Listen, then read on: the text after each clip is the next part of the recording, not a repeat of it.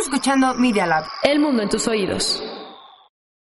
Los hechos, comentarios y opiniones expresadas en este sitio y programas son responsabilidad de quienes los emiten y no reflejan bajo ninguna circunstancia el punto de vista de la Universidad Panamericana o de sus autoridades y o representantes legales. Al colaborar, los participantes aceptan las transmisiones sin fines de lucro. Escuchas Media Lab. Museos con teleobjetivo. Un acercamiento a los museos y las colecciones de arte por dentro.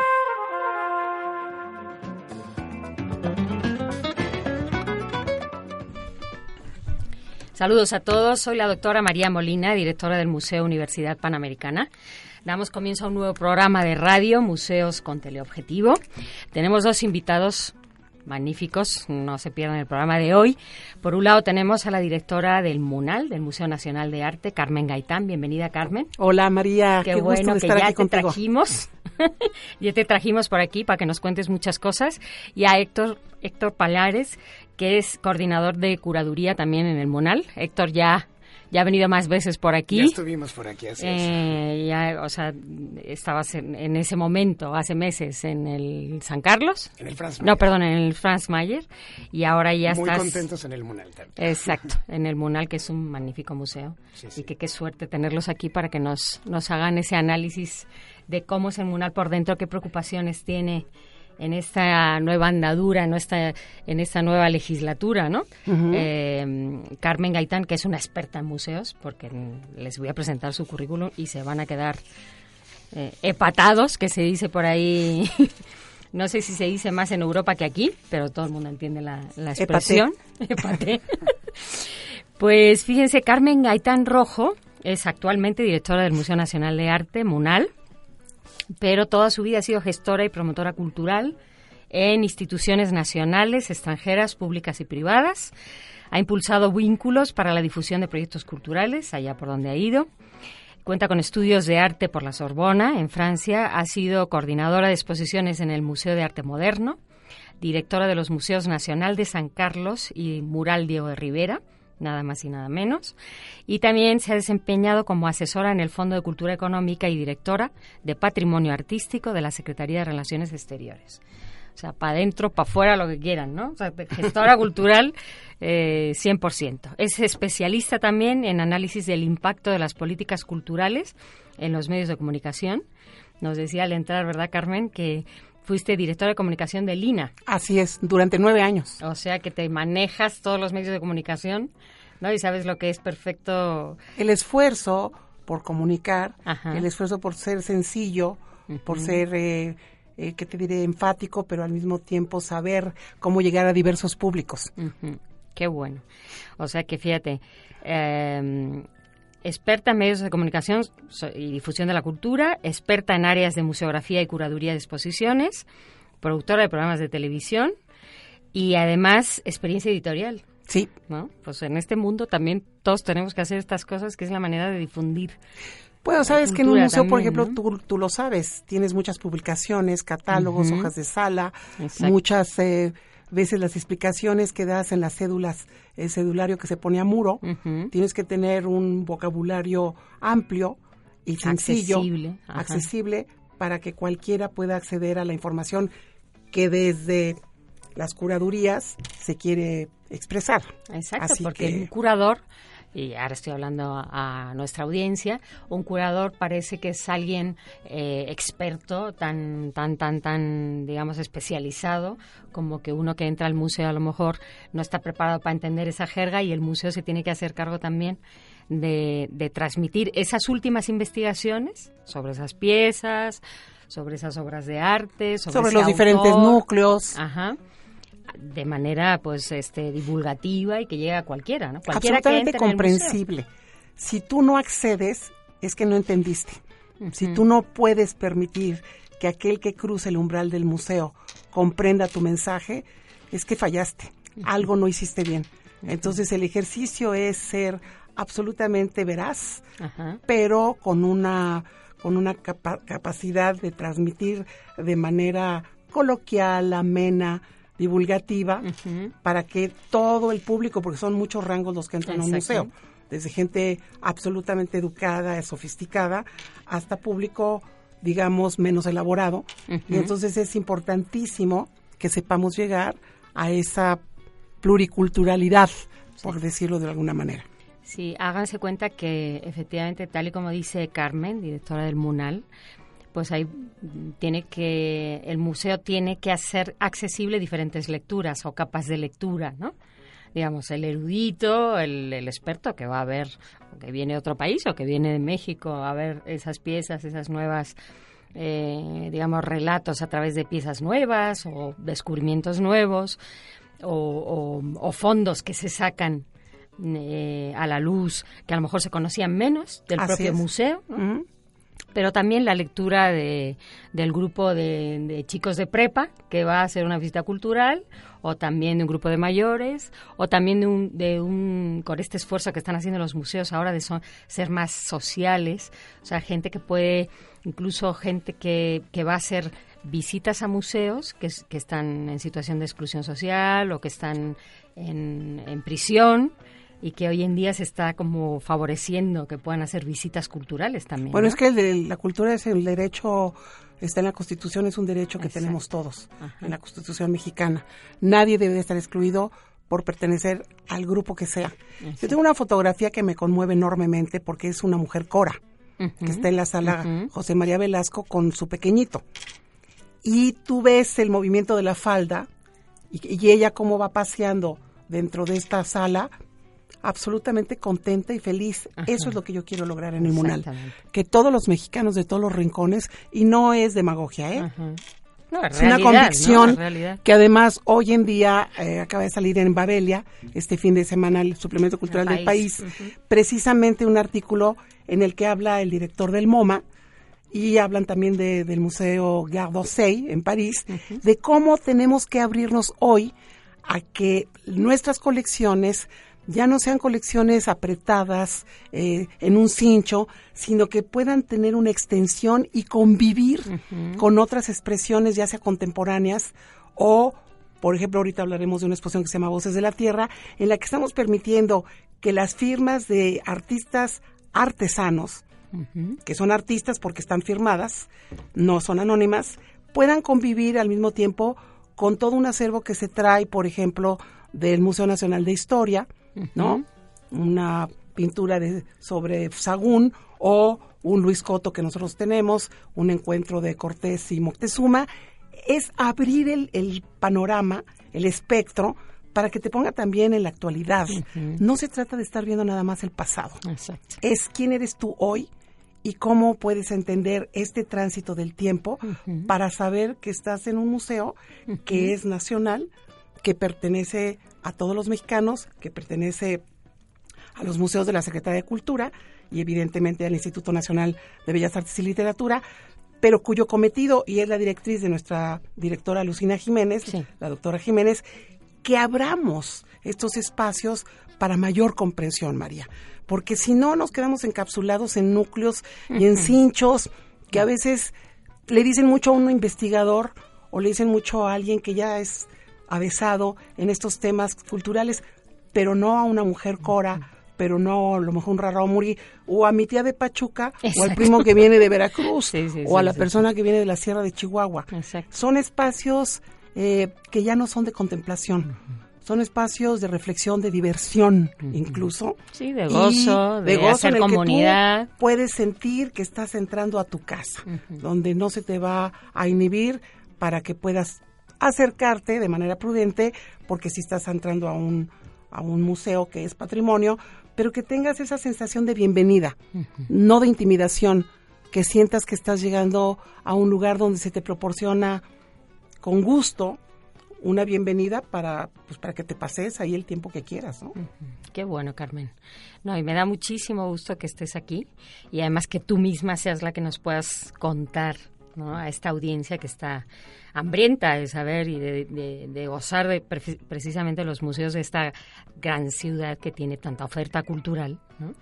Tanta oferta primero del Instituto Nacional de Bellas Artes y Literatura y, de Lina también, de, eh, y que está pues al ladito de la casa de quien sea, ¿no? O sea, ya sabemos que en esta ciudad hay mucho tráfico, pero se puede llegar y se puede y se puede gozar en estos museos. Te quería preguntar por qué tenéis una nueva, digamos, marca, ¿no? Más Munal. ¿Qué significa más Munal?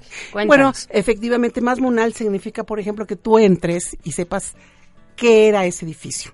Y lo primero que me planteé cuando me designaron, me dieron el honor de, asumir la dirección de este museo es ¿a dónde estoy entrando?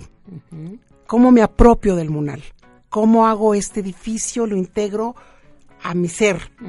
Y pensé que no había un museo de sitio, que teníamos que explicarle al público que ese recinto que a mucha gente lo deslumbro por la belleza arquitectónica, por la factura de sus escaleras, de toda su ornamentación, tenía que tener un espacio noble, pequeño, no muy exhaustivo, pero sí un museo de sitio que te dijera que fue la gran Secretaría de Comunicaciones y Transportes del lema de Porfirio Díaz, paz y modernidad.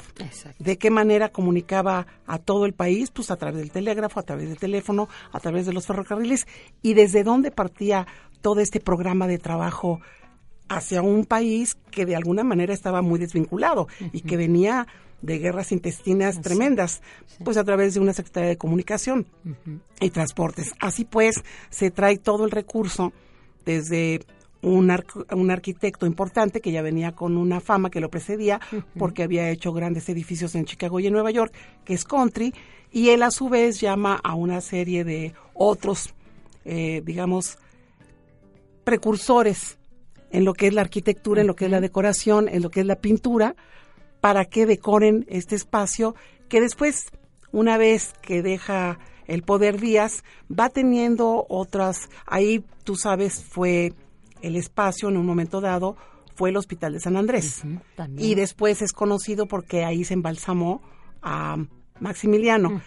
Esto se cuenta en una línea del tiempo, fue también el zoológico, para aquellos que no lo saben, el zoológico de Moctezuma. Ah, Entonces, el espacio sí está impregnado de diferentes etapas dentro de la historia de lo que hoy es la nación mexicana y de lo que en un momento dado, en un espacio nativo, prehispánico, tuvo también un quehacer.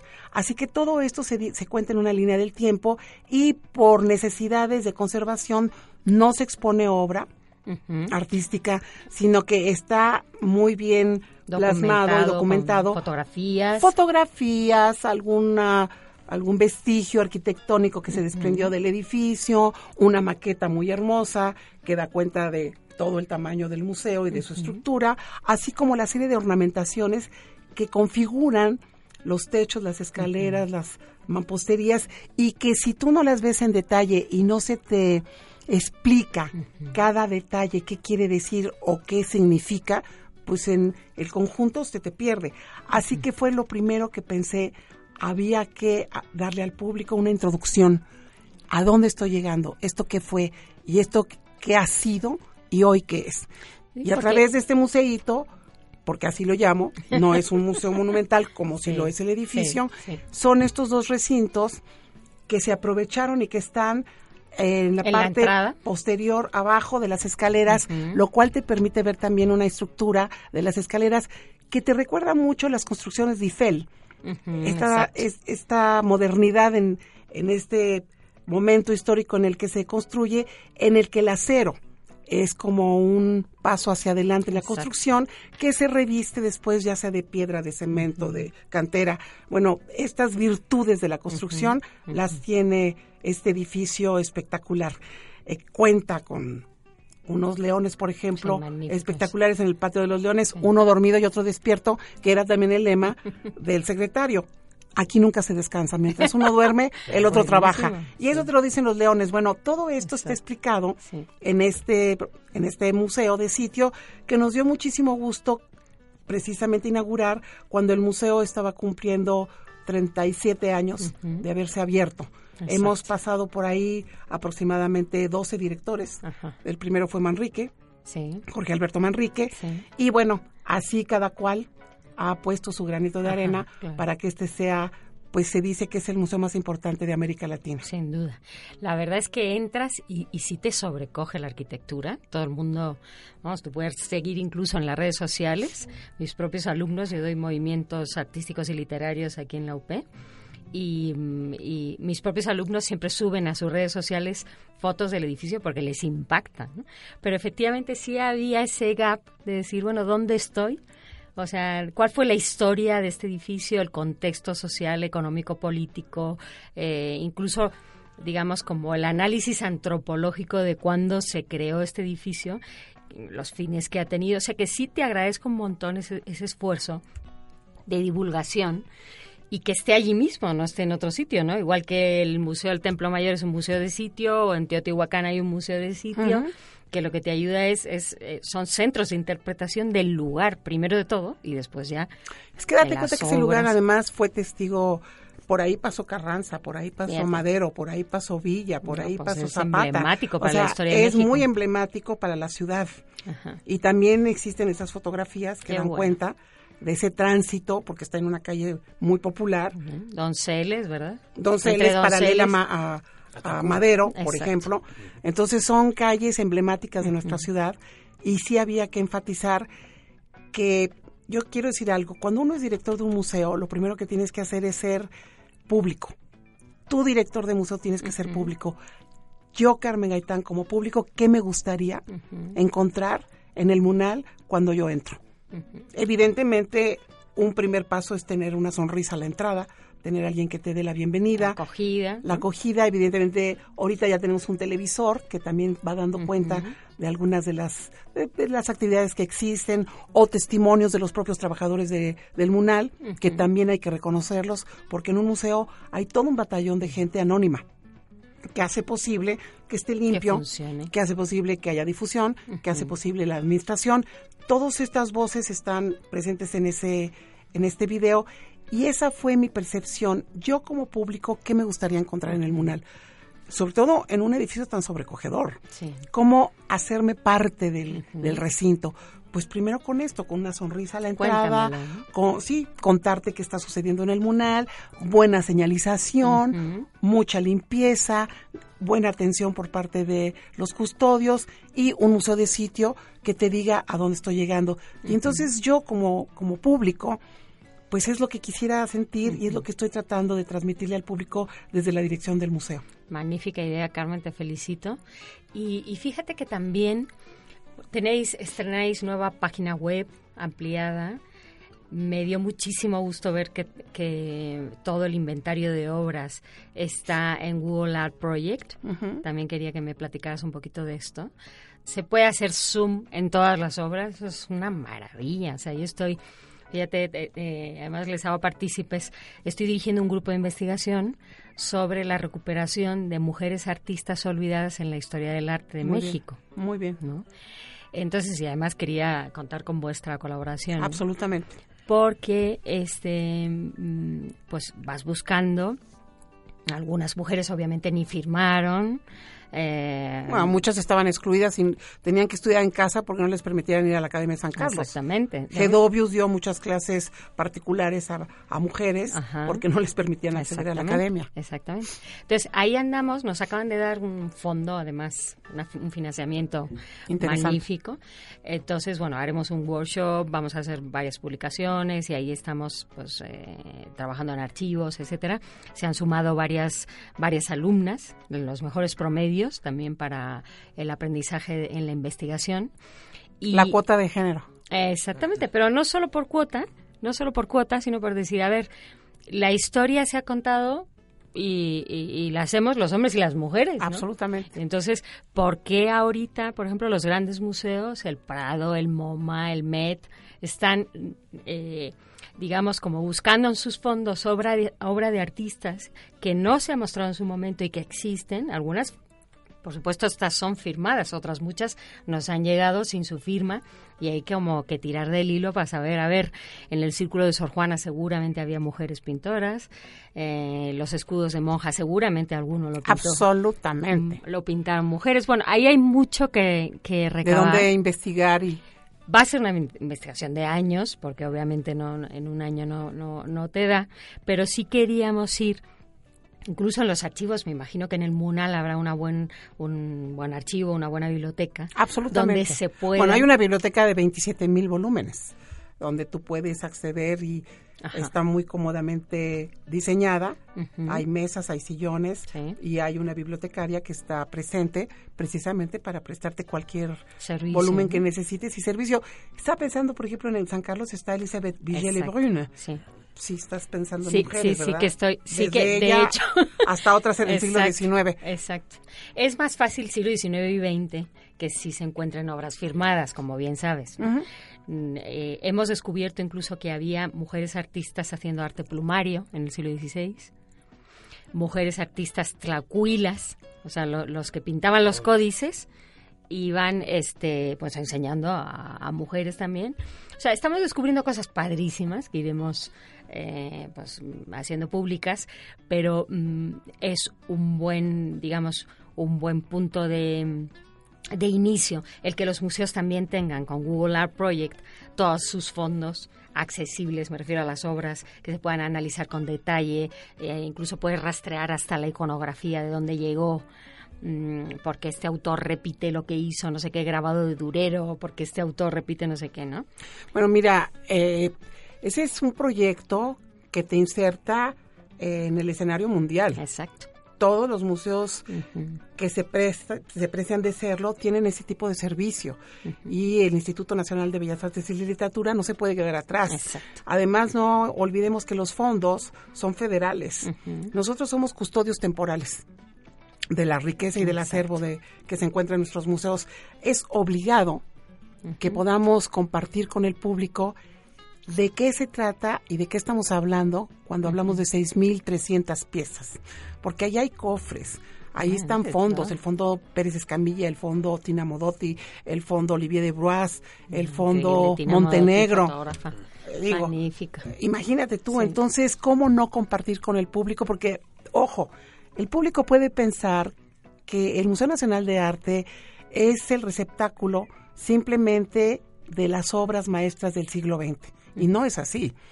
Tiene una, un gran acervo novohispano, corre desde el 16 hasta el, siglo XX y un poco después del siglo XX.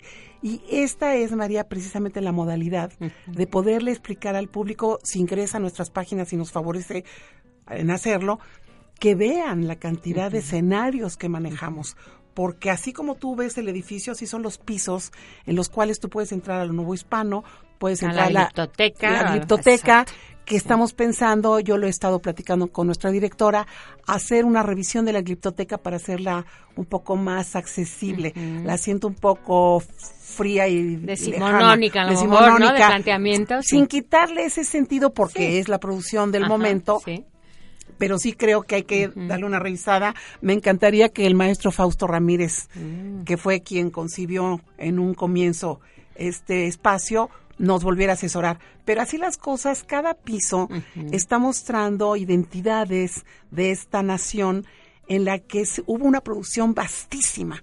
Y si este museo la tiene, ¿cómo no utilizar los medios actuales que tenemos de divulgación, asimismo las redes sociales. Contamos con un chico, Elías Piña, que es un as de la red social. Y todas las trivias y todos los tweets. Es una manera de estar también en contacto con los jóvenes como los de esta universidad, que son públicos para nosotros obligados para transmitirles el orgullo que deben de sentir de saber que ese museo es suyo.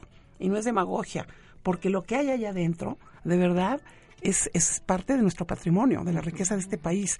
Y sí es una sensación muy satisfactoria cuando ves el rango desde la mujer Cora, pasando por familias enteras de bajos recursos que no pueden a lo mejor pagar la entrada, pero que van el domingo, o personalidades de rangos superiores monetarios que te piden por favor permíteme ver la exposición del doctor, del doctor háganme una visita guiada. Y ese es el pretexto también pues para moverlos a otros pisos del museo y que vean este menú tan fantástico, tan fantástico con el que cuenta el Munal.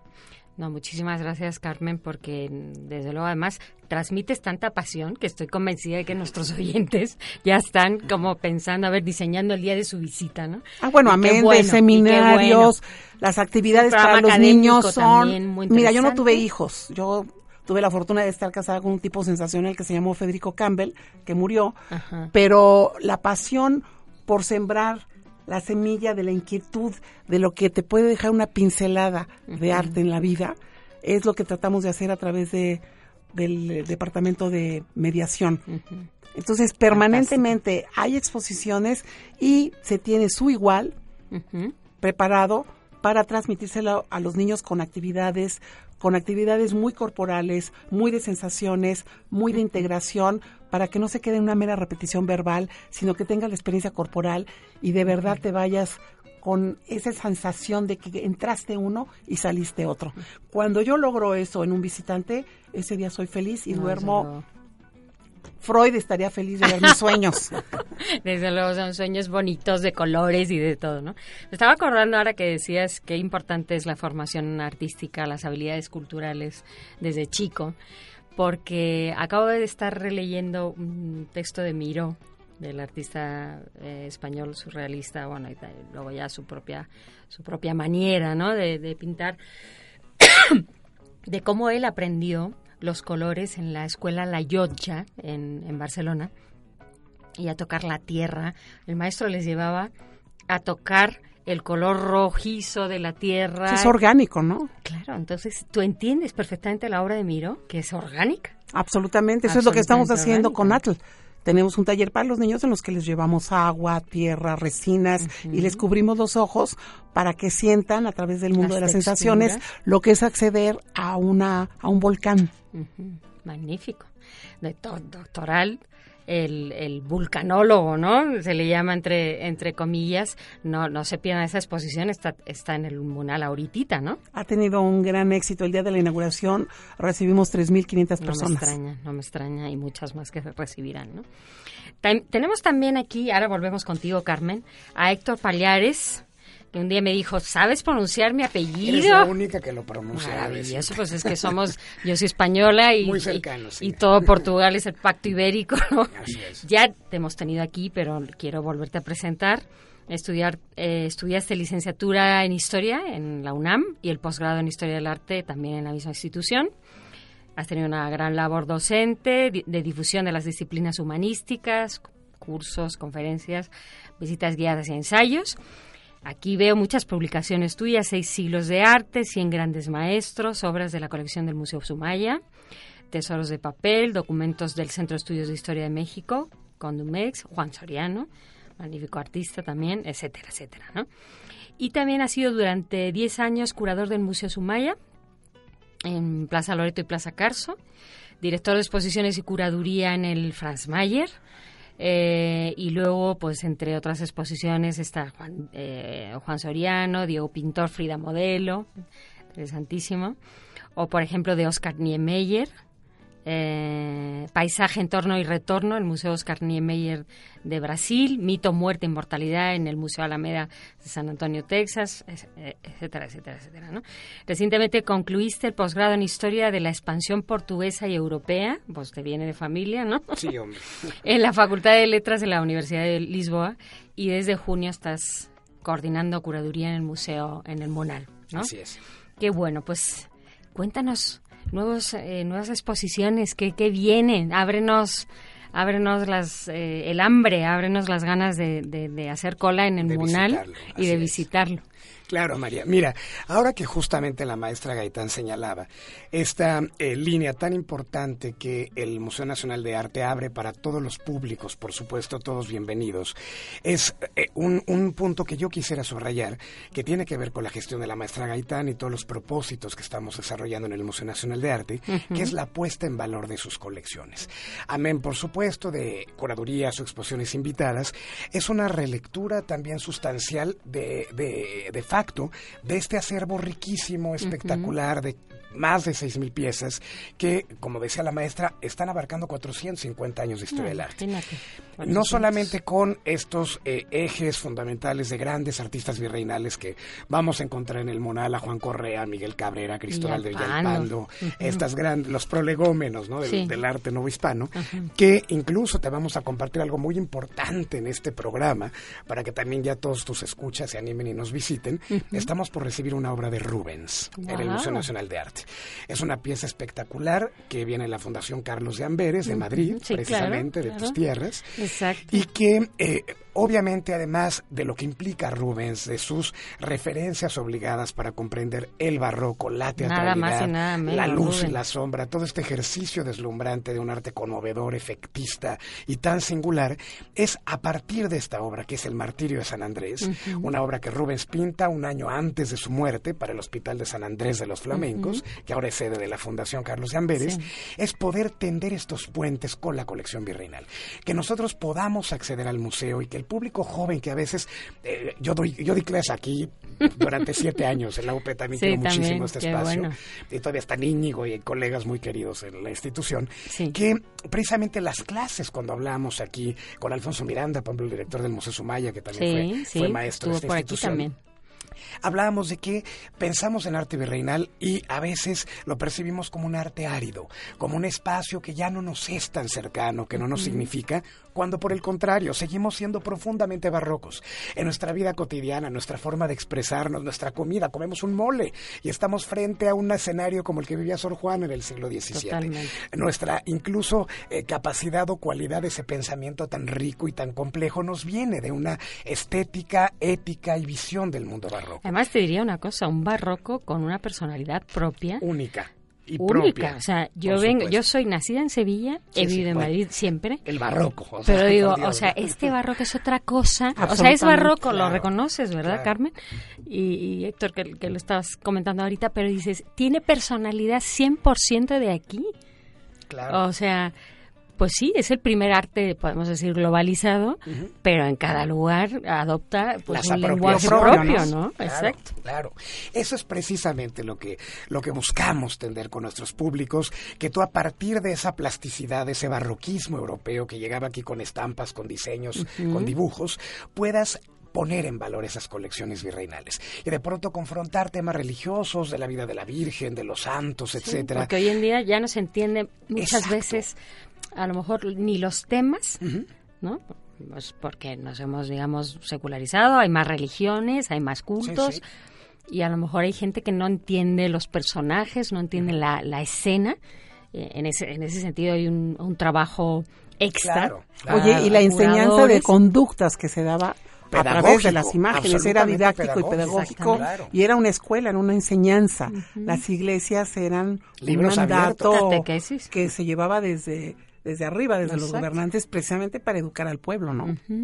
En ese sentido, por ejemplo, lo que señala la maestra, esa riqueza de la cultura visual y los grandes valores simbólicos que devienen de ella, y que hoy quizá a lo mejor no sé quién es San Aproniano, no sé quién es San Ponciano, pero yo accedo a la pintura en ese universo de teatralidad y de valores simbólicos y los llevo a mi vida cotidiana, porque seguimos siendo grandes ejes de cultura visual. Neobarrocos, además. La era, Omar Calabrese lo dice, es era neobarroca y vivimos así como estamos frente a una pantalla de televisión, eh, con el síndrome del pulsador, cambiando 15 veces de canal y llevamos una secuencia a los 15 canales o 15 programas simultáneos, seguimos siendo esa percepción barroca. Entonces, ahí están esos nexos, están esos puentes.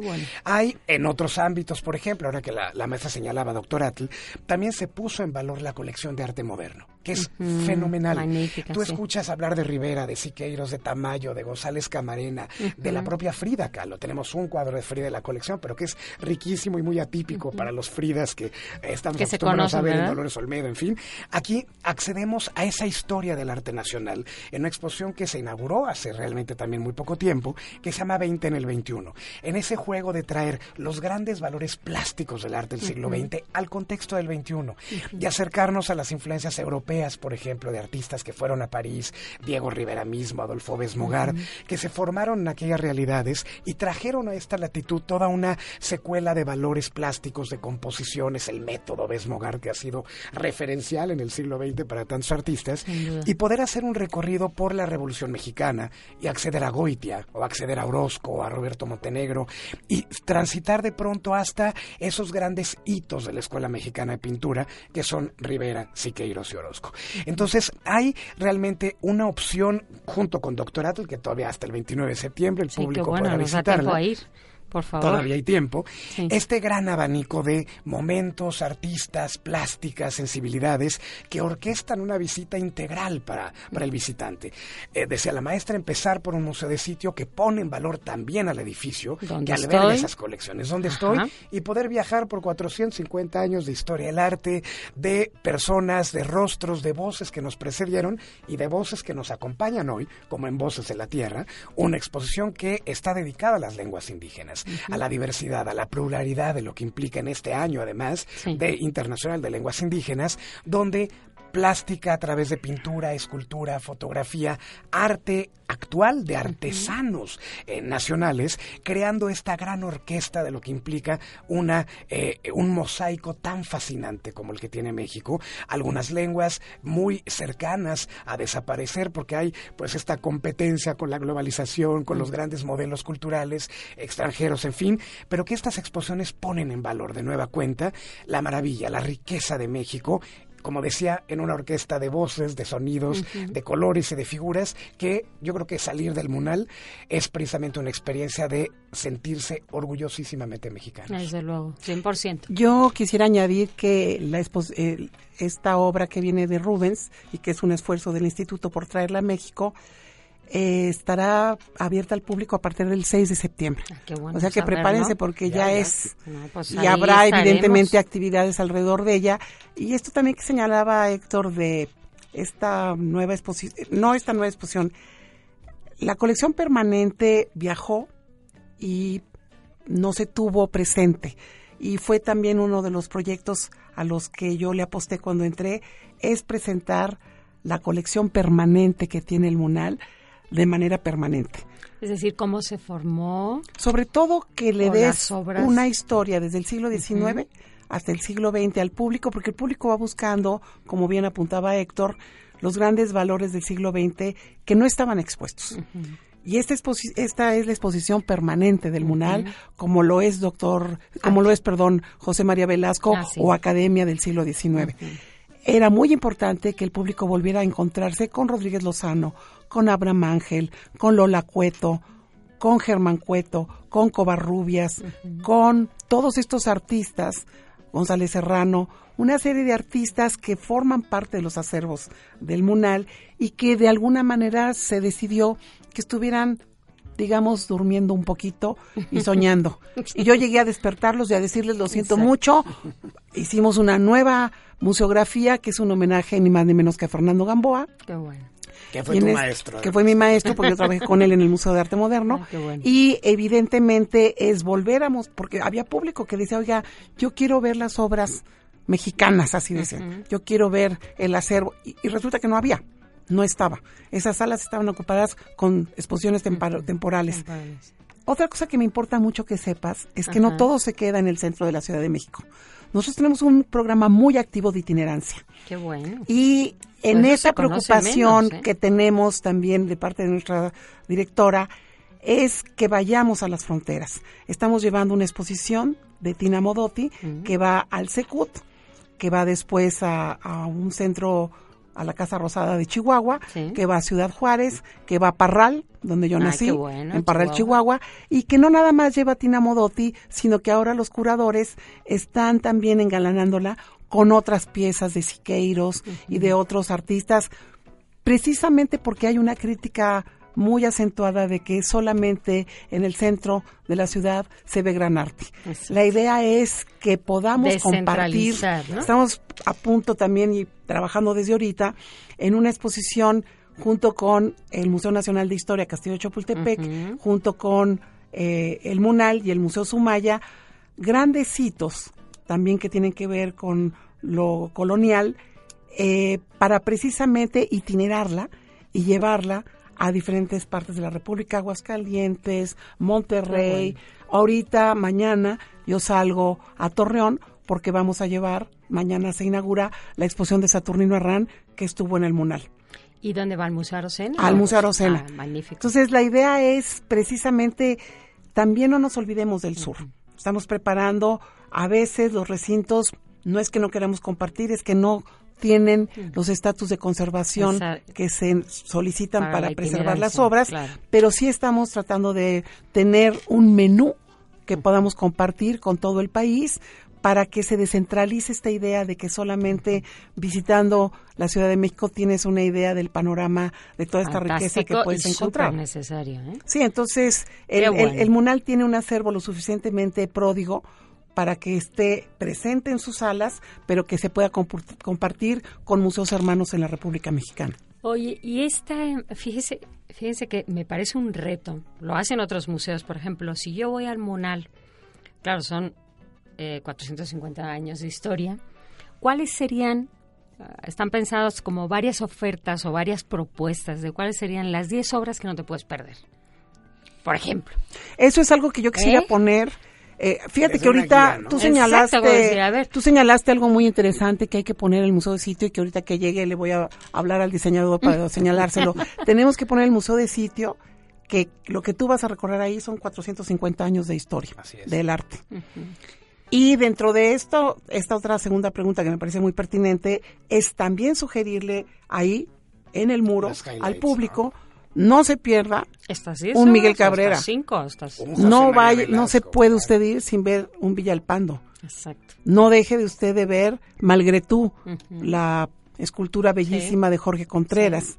No se puede ir sin ver no a la Frida Kahlo tan tocada y conocida y un poco demasiado exaltada. Esta Frida Kahlo es una Frida Kahlo que pertenece al estridentismo a un momento en que Liza Zurbide y Maple Sarce están creando un movimiento que va en contra precisamente de lo establecido. Y con el 30-30 y con el estridentismo se está creando otra manera de hablar.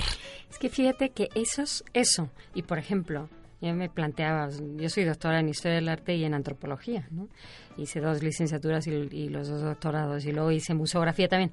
Pero sí me planteo siempre, o sea, como decir, hay que darle como una guía como una guía eh, facilitadora. Al público. ¿no? Tendríamos que decirle al público, no se vaya sin ver en el Estas Son las estas 10 obras. Ya, ahorita yo ya cité por lo menos cuatro. Exacto. ahí estamos. Entonces, un doctorato no te lo puedes perder. Un clausel no te lo puedes, perder, Pero tampoco te puedes perder el extraordinario retrato que hace Diego Rivera de Besmogar. Es de una factura y de una modernidad. ¿Sabes que vino Fernando Checa, el exdirector del Museo del Prado? Se quedó parado y me decía, pero Carmen, ¿qué es esto? Porque además el formato es monumental. Y al lado está Charles Lindbergh, pintado por Zárraga, mm. también de una modernidad parado en los dos continentes. Este hombre de vuelo para los chicos que a lo mejor no saben quién es. Y al lado está, exacto, y al lado está la, una maja del Saturnino Herrán. Entonces, yo ya dije ahorita 10. Ya están. Ahorita ya las llegamos a hacerlo. En este momento para que el público... Sabes que además también esta sugerencia que nos dice la maestra es amén de los highlights, de las grandes piezas infaltables, es de pronto establecer también estas relaciones con otros museos y otros acervos. Que hay obras que tú vas a ver aquí y que vas a ver obras hermanas en el Palacio de Bellas Artes, en museos privados. Hay un, hay un, eh, otra forma de, también de crear estos vasos comunicantes. Ahorita, por ejemplo, me acordaba que tendría que estar en estas 10 Río Juchitán de Diego Rivera, que es una pieza espectacular que hizo Rivera para Santiago Riachi, su casa en Cuernavaca, y tenemos en el Munal la versión en óleo, que ocupa una sala espectacular con estos caracteres casi primitivistas, estilo Gauguin, de Río Juchitán. Y el Museo Sumaya, en el vestíbulo de Carso, tiene la versión de mosaico. Entonces, ahí hay estos juegos como puedes hacer con la Sala de Arte Público Siqueiros, con otros acervos como el Carrillo Gil, por ejemplo, con la colección de Orozco, crear estos espejos que te llevan finalmente a una realidad compartida que hoy implica, obviamente, el universo de la museología. Y que van creando, tú lo decías muy bien, Héctor, y, y también Carmen, por supuesto, como un hermanamiento entre espacios culturales. Y vasos comunicantes, María. O sea, si yo salgo de ahí, me puedo ir perfectamente bien al Carrillo Gil, me puedo ir al Museo de Arte Moderno, aún me puedo ir al Museo Tamayo, porque nosotros tenemos tamaños espectaculares. Tenemos sus tamaños de las primeras épocas cuando está casado con María Izquierdo. Presentes precisamente en esta sala permanente está María Izquierdo al lado de Tamayo. No, pues magnífico. Y entonces te vas comunicando y vas entendiendo que hay un hilo conductor, que no nada nace espontáneamente, que sí hay quiebres y que sí hay rompimientos y que se crean nuevas escuelas, pero que tienen un precedente.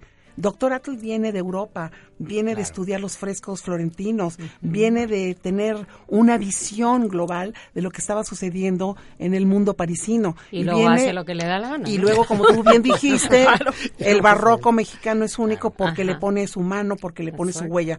Pues de igual manera, todo ese realismo que está presente en las piezas de Doctor Atle, que te avasalla en unos colores absolutamente impensables, en unos morados que dices, pero ¿cómo? en unos fuegos que son sublimes. Bueno, pues todo, toda esa aportación no es espontánea, es el producto de yo te paso la estafeta, pero la estafeta que viene desde las cuevas de Altamira. Exacto. No, o sea, desde, ¿qué estoy queriendo resumir con esto? Porque creo que ya nos vamos. Es esta necesidad que todos tenemos de expresarnos, de decir, aquí estuve, yo fui, yo estoy o yo estuve. Y entonces, y yo estaré además. Sí, y entonces esa es la memoria, por eso es que los museos son tan importantes, porque son también preservadores de memoria y de actualidad.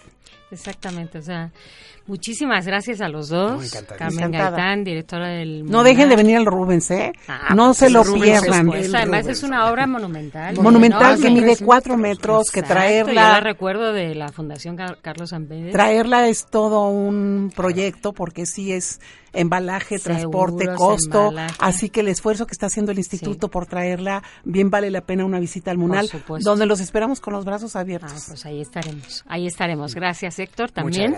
Aquí esta es, tu, es su casa, como ustedes dicen los mexicanos, no hay, no hay frase más amable y agradable. Mi casa es tu casa, o sea, pues aquí lo mismo, esta es su casa y, les esperamos a nuestra audiencia en Museos con Teleobjetivo de Media Lab UP Estaremos con ustedes todas las semanas con estos programas tan interesantes, haciendo un zoom en los museos, un acercamiento a que es un museo por dentro y creando y generando este atención a la audiencia, a los públicos y también esta hambre por conocer nuestra historia, nuestra cultura, nuestro arte. Muchísimas gracias. Encantada, María. Muchas gracias. Bienvenidos. gracias.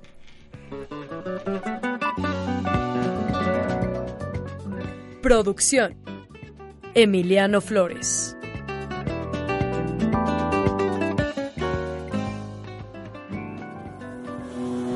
Escuchaste Museos con Teleobjetivo, un acercamiento a los museos y a las colecciones de arte por dentro.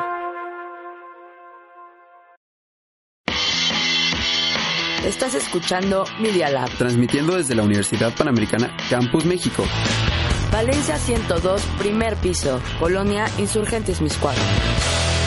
Bienvenidos a Media Lab. El mundo en tus oídos.